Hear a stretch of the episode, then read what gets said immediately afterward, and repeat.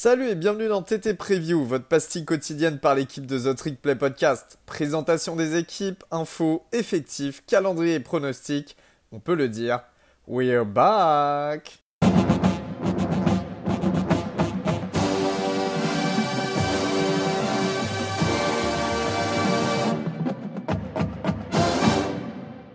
Oh, bonjour à tous, ah, bonjour à toutes. ah. Aujourd'hui, bah, on se retrouve euh, dans un nouvel épisode de, TT Preview, euh, vos jolies petites previews euh, de, la off-season sur, les équipes qu'on aime ou qu'on déteste du collège football.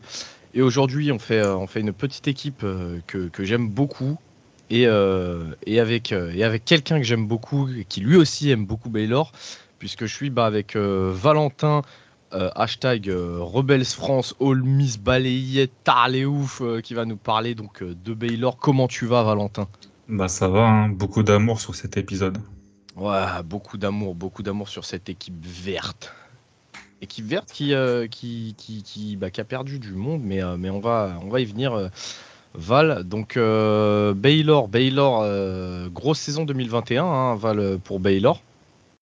Ouais, exact, hein. Bah 12-2 euh, en Big 12, euh, 7-2, euh, avec seulement une défaite face à Oklahoma State et à TCU. Alors la défaite à Oklahoma State, c'est pas, bien sûr, pas à confondre avec le Big 12 Championship Game où ils avaient gagné. Euh, comme highlight dans l'année, j'ai pas, moi j'ai pas de, de match qui me revient où vraiment ça a été impressionnant puisqu'on va dire que c'est quand même, c'était quand même une équipe très tournée sur le jeu au sol et sur une grosse défense. Donc on va dire c'est peut-être pas ce qui est le plus spectaculaire d'un point de vue college football. Euh, mais je dirais, et je pense que tu seras sûrement d'accord avec moi, c'est que cette défense tout au long de la saison qui a été vraiment incroyable, euh, qui a sorti une masterclass au Sugar Bowl, même si bon, Coral a été blessé, mais honnêtement, et je suis bien placé pour le dire, ça aurait été, ça aurait été la même. Euh, plus, plus tous les joueurs dont on va parler tout à l'heure qui ont été draftés et plutôt assez haut. Donc je pense que, je sais pas ce que tu en penses toi, mais moi ce qui m'a marqué c'est vraiment cette défense tout au long de l'année.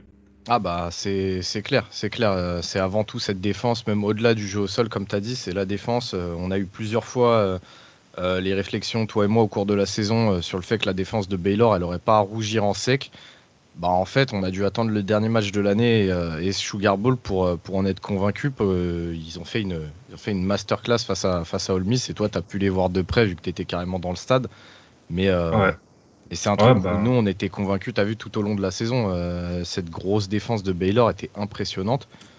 Donc, euh, ouais, je suis d'accord avec toi. Euh, highlights de l'année, bah, aucun souvenir euh, euh, ultra marquant ou gros highlights offensifs ou quoi, mais puis cette défense, cette défense euh, globale qui, euh, qui a dominé euh, équipe après équipe et semaine après semaine. Quoi. Sinon, quand j'en parlais, quand j'étais à, à la Nouvelle-Orléans, que j'en parlais avec les fans de Ole Miss, ils me disaient, bon, qu'est-ce que tu vois, tu vois, comme pronostic? C'est dans ma tête, j'avais envie de dire, ouais, Ole Miss va gagner, mais ouais, je leur disais, non, la défense, elle est trop forte, c'est vraiment beaucoup trop fort. Donc, euh, donc voilà, on va dire qu'une grosse, grosse saison pour Baylor, avec une très belle victoire au Sugar Bowl, 21-7 face à Ole Miss. Et en parlant bah, un petit peu de cette intersaison, ce qui nous intéresse le plus, euh, bah, du coup, il y a eu énormément de pertes pour la NFL ou en transfert des deux côtés du terrain. Alors, pas énormément dans la quantité au niveau des transferts, mais plus au niveau de la qualité. Et très peu d'activité sur le portail des transferts. Alors qu'il y a de gros trous dans cet effectif, donc vous allez voir, moi ce qui m'étonne un petit peu comme bah, pour une fac comme Baylor, où euh, bah, vous savez, hein, au basket c'est très fort, au baseball c'est fort, euh, donc euh, c'est facile, tu peux facilement attirer de, jolis prospects, et notamment bah, avec tout ce qui est Nil maintenant en ce moment et tout, donc j'étais un peu surpris de ce côté-là. Et au niveau coaching, bah, c'est très stable, hein, Dave Aranda qui part pour sa troisième saison maintenant. Euh, j'ai pas eu de départ ou d'arrivée notable au niveau du coaching staff, donc, donc voilà, très stable. Après, tu vois, pour le coup, euh, je voulais te demander, euh, vu que toi, tu suis quand même euh, Baylor un petit peu plus assidûment que moi, c'est est-ce que toi, justement, ça te fait pas peur ce manque d'activité sur le portail des transferts quand on voit que cette année, c'était peut-être celui où, où il y a eu le plus de mouvements dans tout le pays et où tu avais vraiment des jolis coups à faire? Moi, je me. Ça, c'est un petit point d'exclamation où je me dis, tiens, c'est c'est bizarre. Après, je, j'ai ce côté-là, mais j'ai l'autre côté où aussi je fais confiance à un mec comme Dave Aranda. On sait que le mec est pas con, tu vois. Euh, il sait ce qu'il fait et le peu de mouvements qu'il y a eu sur le, portail des transferts, bah, la plupart du temps, c'est des joueurs qu'il connaît ou qu'il a déjà essayé de recruter. Et donc, on sait que ça va être des joueurs importants, tu vois, pour Baylor. Mais à côté de ça, c'est vrai que justement, une équipe comme Baylor, euh, qui reste une, jolie équipe du Texas, avec des vrais arguments à faire valoir, on, aurait pu se dire que euh, qu'il aurait pu avoir plus de mouvements que ça. Donc justement, je voulais avoir ton avis à toi là-dessus, tu vois. Bah, exactement. Moi, j'étais très surpris quand j'ai fait, quand j'ai un peu regardé pour la preview et je suis attends, mais il n'y a, pas plus de transferts que ça. Et ce qu'on va voir sur la défense, il y a eu euh, deux trois ajouts très très intéressants. Mais on sait que voilà, Dave Aranda est un peu un prodige, si je peux dire, de, de la défense. Donc euh, je m'inquiète pas trop, tu vois, peu importe les joueurs qu'il a, je m'inquiète pas pour la défense. Par contre, au niveau offense, c'est quand même très compliqué. Il n'y a pas eu d'ajout, alors que comme tu as dit, bah, comme on voit comme une équipe comme Miss avec tout ce qu'ils ont ramené en joueurs, mais c'était incroyable. Et genre Texas, enfin Texas, pardon, Baylor n'a pas pu faire euh, la moitié. C'est quand même bizarre. Donc euh, j'ai regardé un petit peu les anciennes classes de commit de 2019-2020. J'ai sur les postes où il y aura besoin, j'ai pas vu franchement de, de joueurs euh, qui étaient de très gros prospects. Alors, est-ce que Devaranda, lui, a vu des choses aux entraînements, etc., bah, qui lui suffisent et qui disent ça va très bien marcher dans mon système De toute façon, on va, on va expliquer tout ça et vous allez, comprendre. Mais effectivement, c'est j'ai trouvé ça quand même assez bizarre. Puis il faut rappeler que le Texas a un état particulier. Euh, il n'y a pas ou peu de taxes. Alors, je ne vais pas dire de bêtises, donc c'est pour ça que je dis il n'y a pas ou peu de taxes là-bas. Enfin, on sait qu'il y a, y a beaucoup d'argent, notamment à Waco. Donc, euh, un, peu chelou de ce côté-là. On va voir hein, si, si Dabaranda a eu raison de ne pas, de pas faire plus de, transferts que ça, et, l'avenir nous le dira. Exactement. Du coup, on va avancer, Val, et, euh, je vais te poser une question. Euh, la question, c'est du coup pour, pour cette saison 2022, est-ce qu'on repart sur la même saison pour Baylor? Et, euh, et pour, euh, pour, répondre à cette question, bah, tu vas nous aider, nous, les auditeurs, un petit peu tout le monde qui n'ont euh, pas forcément suivi les Baylor Bears, en nous donnant un petit peu, point par point, les, deux, les deux escouades. Et à la fin, on pourra répondre, je pense, de manière un petit peu plus claire à cette question de est-ce qu'on repart sur la même saison pour Baylor. Donc, je te laisse y aller, mon, Valentin. Bah écoute, on va commencer par l'attaque et on va parler bah, du, poste de quarterback. Alors, euh, pour ceux qui ont regardé un petit peu Baylor sur, euh, pendant la saison, notamment sur la fin de saison, c'est Blake Shapen qui sera le titulaire cette année. Il a pris la place de Gary Bohannon après sa blessure vers la fin, vers la mi-fin de saison. Et s'est montré très solide, bah, ce qui a poussé Bohannon à transfert pour USF et Jacob Zeno euh, pour UAB. Jacob Zeno, c'était un mec qui était là depuis, qui est dans la rotation depuis Charlie Brewer, donc depuis Matt donc ça doit faire trois ans minimum, qui était un bon quarterback. Donc voilà, il les a sautés tous les deux. Il faut rappeler qu'il était freshman, je crois, trop freshman, je crois, mais je veux dire freshman pour euh, pas dire de bêtises. Et euh, donc il avait été très solide et Dave Aranda a donné sa, confiance à Blake Shapen. Donc euh, moi je pense que c'est une bonne, bonne décision. Et ça, par rapport un peu au profil de l'attaque que je vais développer, je trouve que c'est pas mal puisque c'est une, attaque qu'il va falloir développer. Au niveau des, receveurs, bah, il y a la perte des trois receveurs titulaires. Euh, Taekwon Thornton qui, a été drafté par euh, les Patriots, Estrada qui est au Texan et le transfert de R.J. Sneed pour Colorado que je ne comprends absolument pas. Pourquoi partir pour Colorado alors qu'ils ont, été dans la merde l'année dernière et qu'il n'y a pas forcément de voilà, QB ou choses incroyables Bref, donc du coup il est parti, mais moi je ne comprends pas ce move-là. Euh, donc, ce qui fait que bah, le receveur le plus expérimenté dans les squads, c'est Gavin Holmes Jr., qui a eu 13 réceptions en 2017 et 33 en 2020. Donc, ça vous dit un petit peu euh, au niveau de, la maturité de, de, l'escouade de receveurs, c'est vraiment pas ouf. Et derrière, on devrait peut-être avoir euh, un Al Presley qui devrait prendre le, rôle de tour de contrôle avec son, son mètre 90-91 mais derrière, je ne peux pas vous donner de joueurs qui seront titulaires puisque ce seront tous des jeunes joueurs, tous des, des freshmen ou sophomores, ce genre de choses-là. Et quand on parlait de transfert, justement, toi, je suis très étonné qu'il n'y ait pas eu un transfert ou deux de joueurs avec de, avec de l'expérience. Au moins un an d'expérience, tu vois. Mais franchement, là, ça, l'escouade de receveurs fait vraiment, fait vraiment peur. Donc, heureusement, par contre, pour lui, pour Black Shapen, c'est que bah, au poste de tight end, par contre, là, on y retrouve de l'expérience, euh, notamment avec Ben Sims qui sort bah, d'une bonne saison à CTD. Dans la rotation, on a Dabney et le sophomore que je trouve assez talentueux, euh, Yates, qui viendront euh, prêter ma force. Donc, comme on sait, comme on joue un peu Baylor et ce qu'aime faire euh, Dave Aranda, bah, on sait que voilà, les, tight ends sont pas mal utilisés. On avait vu Dylan Doyle, le linebacker, pas mal utilisé en tight end aussi ou en, fullback, un peu comme a pu faire JJ Watt en NFL. Et surtout, bah, là, on va arriver, ce qui nous intéresse le plus, euh, c'est au poste de running back.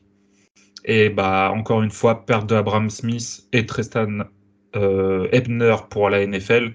Ebner qui était euh, le special teamer, enfin qui, retournait les, les kick-offs et les punts. Donc ça va impacter un petit peu la, special team, voire beaucoup, parce que il était très bon de, de Baylor. Donc ce seront les inexpérimentés Sophomore Tay McWilliams et Greg Williams qui avaient été blessés pendant la saison, euh, qui devraient être les deux titulaires au poste. Donc voilà, encore une fois, au niveau du poste de receveur et de running back, ici on peut compter même le quarterback, puisqu'au final il a fait quoi? Une demi-saison et encore, c'est très très peu expérimenté. Par contre, bonne nouvelle, bah, c'est que sur la O-line, on retrouve quand même euh, Connor Galvin, un des top offensive tackles pour la, pour la prochaine draft, et le centre Jacob Gull, qui vont vraiment apporter de l'expérience, qui vont aider pour le jeu au sol et qui vont aider Black Chapin à, à, avoir un peu plus de temps euh, dans, dans, la poche pour pouvoir lancer. Mais globalement, voilà, c'est très inexpérimenté et c'est ce qui me fait un petit peu peur. Ok, ok. Donc on voit un petit peu les, on voit un petit peu les contours de, de la future attaque de Baylor. Euh, il y a il y a un petit peu de potentiel ça et là, mais on est sur beaucoup d'interrogations, euh, des interrogations qui devront être, euh, qui devront, être euh, répondues bah, assez rapidement si Dave Aranda et, ses hommes veulent faire une bonne saison, je pense. ça, comme tu l'as dit au début de l'épisode, c'est l'avenir qui nous le dira, donc on attend de voir.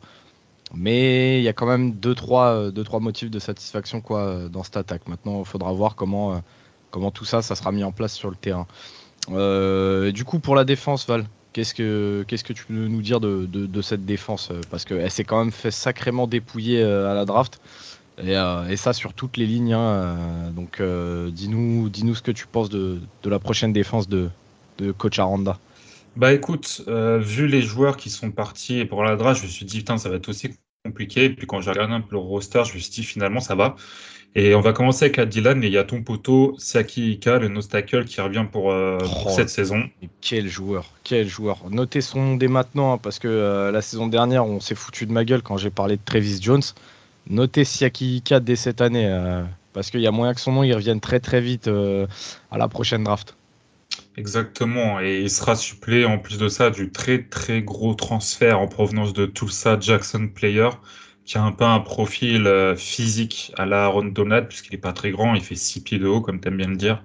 Et il y a l'expérimenté TJ Franklin dans la rotation, qui était solide la saison passée avec 4 sacs et 28 plaquages. Donc vraiment une D-line très solide, avec de, de l'expérience. Et en plus de ça, tu peux rajouter le pass rusher Gabe Hall, qui viendra compléter ce trio talentueux.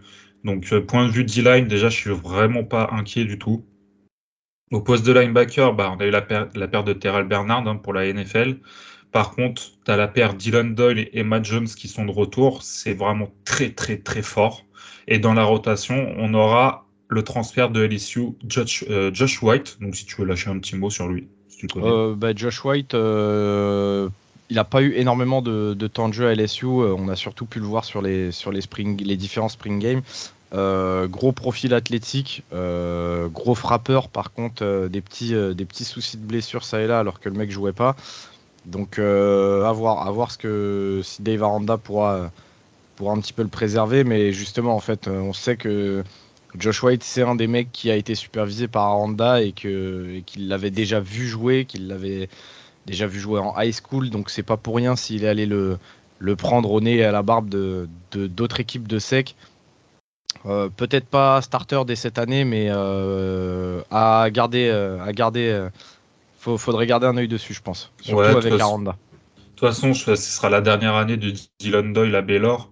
Donc l'année prochaine, il fera le jeu avec Matt Jones, je pense. C'est plus dans cet esprit-là qu'il a été recruté de toute façon. Donc vous voyez, deux gros transferts sur le front 7, alors qu'il y a quand même déjà des joueurs assez qualitatifs.